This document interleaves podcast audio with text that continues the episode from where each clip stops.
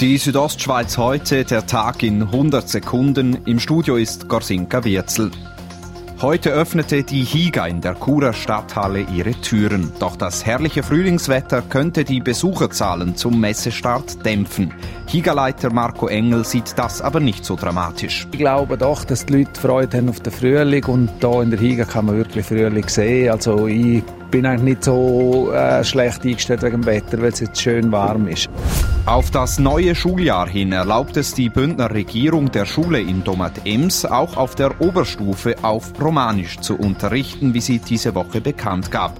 Gesamtschulleiter Jürg Garisch erklärt, die zwei Fächer, Geografie und Geschichte, wir in romanischer Sprache anbieten. Die Änderung wurde angestrebt, da die ersten zweisprachig unterrichteten Primarklassen jetzt in die Oberstufe wechseln.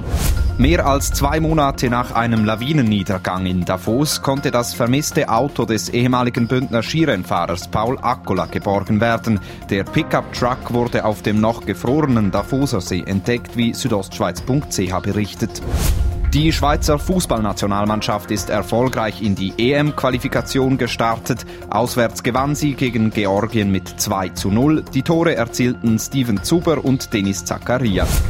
Die Südostschweiz heute, der Tag in 100 Sekunden, auch als Podcast erhältlich.